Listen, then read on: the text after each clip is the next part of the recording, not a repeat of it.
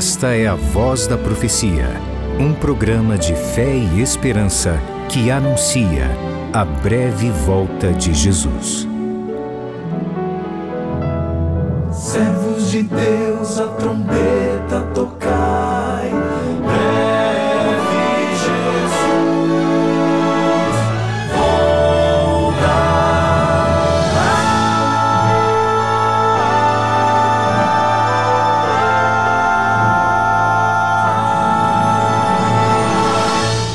Ouça agora o pastor Gilson Brito com uma mensagem da Palavra de Deus. Olá, graça e paz, bênçãos de Deus sobre você, você que é membro de alguma denominação religiosa cristã. A gente tem gente das mais diferentes igrejas, católicos, batistas, adventistas, presbiterianos, metodistas, luteranos, gente da Igreja Assembleia de Deus e tantas outras denominações cristãs que acompanham diariamente o programa Voz da Profecia. Muito obrigado por você estar conosco e você que também se considera um cristão, mas talvez não não congregue em nenhuma igreja, ou mesmo você que não é cristão, mas nos dá o prazer de estar com a gente.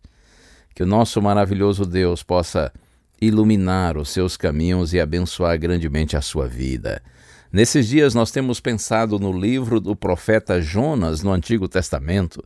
E já mencionei o fato de que Jonas recebeu uma missão de Deus, porém resolveu fugir dela e acabou caindo, sendo lançado ao mar, sendo devorado por um grande peixe, porém Deus o preservou com vida. E no capítulo 3 de Jonas é dito que Deus lhe deu outra vez a missão de pregar a palavra na cidade de Nínive, capital dos assírios, e Jonas foi e pregou com poder. No primeiro capítulo de Jonas, ele está fugindo de Deus. No segundo capítulo do livro, ele está correndo para Deus. No terceiro capítulo, ele está correndo com Deus. E agora você vai ver Jonas correndo sem Deus ou à frente de Deus. Depois que ele prega em Nínive, o povo se converte, Jonas tem uma, uma reação muito estranha. Eu leio o livro do profeta Jonas, capítulo 4, versos de 1 a 4. Está escrito: Mas Jonas ficou muito aborrecido e com raiva. Ele orou ao Senhor e disse: Ah, Senhor, não foi isso que eu disse estando ainda na minha terra. Por isso me adiantei fugindo para Tarsis pois sabia que tu és Deus bondoso e compassivo, tardio em irar-se e grande em misericórdia, e que mudas de ideia quanto ao mal que anunciaste. Agora, Senhor, peço-te que me tires a vida, porque para mim é melhor morrer do que viver. E o Senhor lhe disse: Você acha que é razoável essa sua raiva? Qual é o problema de Jonas?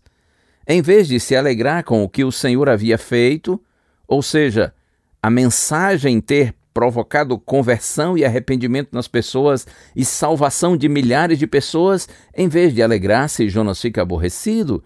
E ele diz: Ah, Senhor, não foi isso que eu disse. Por isso que eu me adiantei fugindo, pois eu sabia que tu és um Deus misericordioso. Não, Jonas não fugiu porque ele sabia que Deus era misericordioso. Na verdade, ele fugiu porque teve medo de ir pregar na cidade de Nínive, uma vez que os ninivitas eram muito violentos.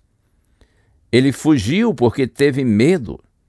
Seu problema, na verdade, ao ficar irritado porque pregou que a cidade seria destruída e não foi, o seu problema, em realidade, era sua preocupação com sua própria reputação. Receio de ser visto como um falso profeta Jonas estava exageradamente preocupado com sua própria imagem. Com o sucesso, Jonas perdeu de vista o valor das pessoas. Eu poderia dizer que o sucesso subiu para a cabeça. Não saber administrar o sucesso é fracasso. Jonas estava preocupado consigo mesmo. Observe que ele diz: Eu disse, na minha terra, para mim tudo voltado para si mesmo. Jonas não vê o valor e a necessidade dos outros. É verdade que ele conhecia a teologia certa? Deus é misericórdia, mas ele ficou descontente porque a graça divina foi aplicada a pessoas que, na visão dele, não mereciam. Quantas vezes nós também pensamos e agimos assim? Nós julgamos, consideramos as pessoas indignas e inalcançáveis pela graça de Deus. E Jonas chegou a dizer: Para mim é melhor morrer do que viver. E no verso 4 que nós lemos, Deus então, diante disso, pergunta: Jonas, é razoável essa sua raiva? É evidente que a pergunta de Deus tem como objetivo fazer Jonas refletir. Jonas, é razoável essa sua raiva? Observe a paciência e a ternura de Deus. Deus pergunta para que Jonas pense. Deus age conosco como nós devemos agir com pessoas de natureza rebelde. É um pai sábio que procura remover a rebelião do coração do filho. Isso me faz pensar na experiência do filho pródigo. Quando ele volta para casa, é recebido com carinho pelo pai. Mas depois o, o irmão mais velho fica irritado porque o pai recebe bem o filho. E o pai diz para o filho mais ou menos assim: Filho, pense e veja se o seu comportamento é razoável.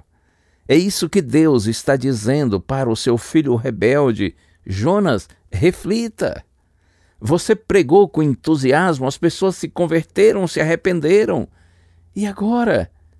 Vou destruí-las, uma vez que estão arrependidas, sinceramente arrependidas? Claro que não.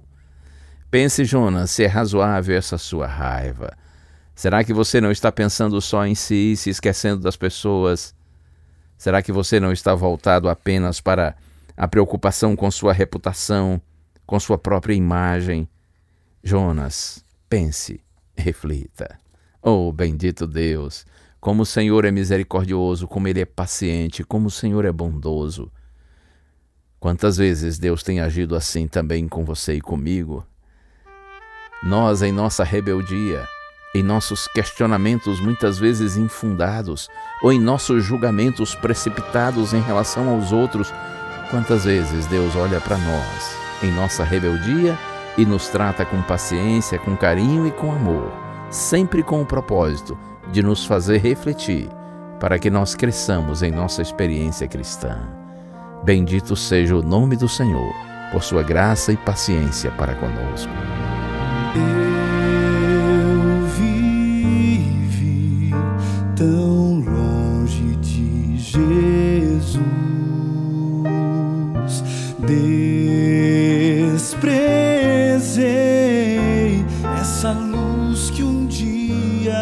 Recebi. O Senhor de mim teve compaixão, foi o seu amor que inundou meu ser e uma nova vida começou. Eu não sou mais eu, vive em mim. Eu não sou mais eu, tudo em mim mudou. Quando encontrei a Jesus, meu Rei, um milagre aconteceu. Vivo não mais eu, Cristo vive em mim. Do meu Deus completamente sou. Escondi em Sua graça e seu querer.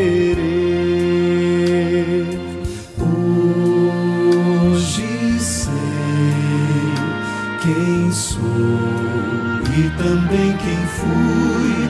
Vivo no amor que me resgatou e lhe rendo glórias, ó Jesus. Eu não sou mais eu, Cristo vive em mim. Eu não sou mais eu, tudo em mim mudou. Quando encontrei a Jesus, meu rei, um milagre aconteceu. Vivo não mais eu,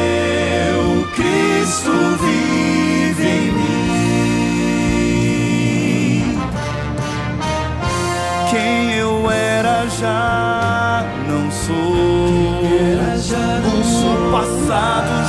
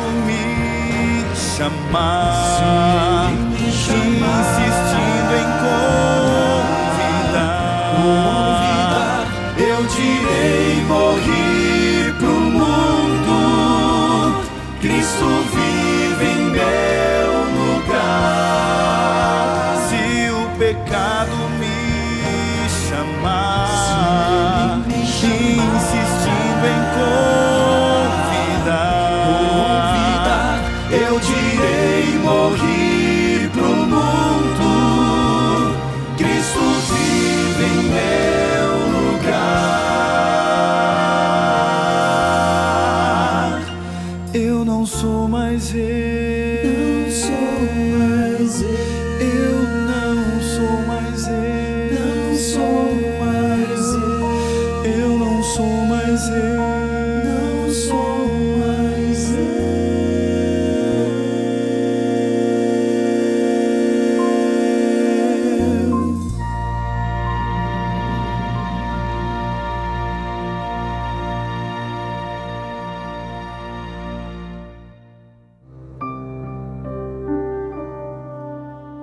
Pai querido, ao meditarmos, Senhor, na experiência do profeta Jonas, nós percebemos quantas semelhanças nós temos com ele.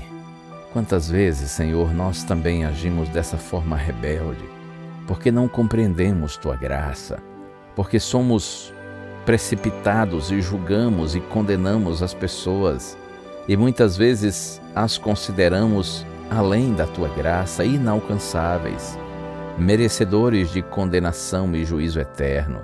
Pai querido, louvamos-te, Senhor, por tua paciência, tua ternura, tua habilidade em lidar conosco, Senhor. E te rogamos, continua a tua obra, Pai. Não desista de nós, Senhor, apesar de tão fracos, tão pecadores, tão marcados pelo mal. Continua a tua obra em nossa vida, Senhor. Sensibiliza-nos para que nós nos aproximemos dos teus ideais e vejamos as pessoas com os teus olhos. Essa é nossa prece, no nome santo de Jesus. Amém.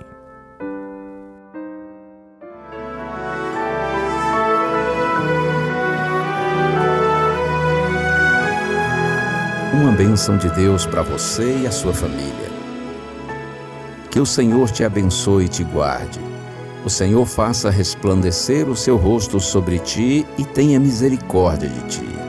Que o Senhor sobre ti levante o seu rosto e te dê a paz.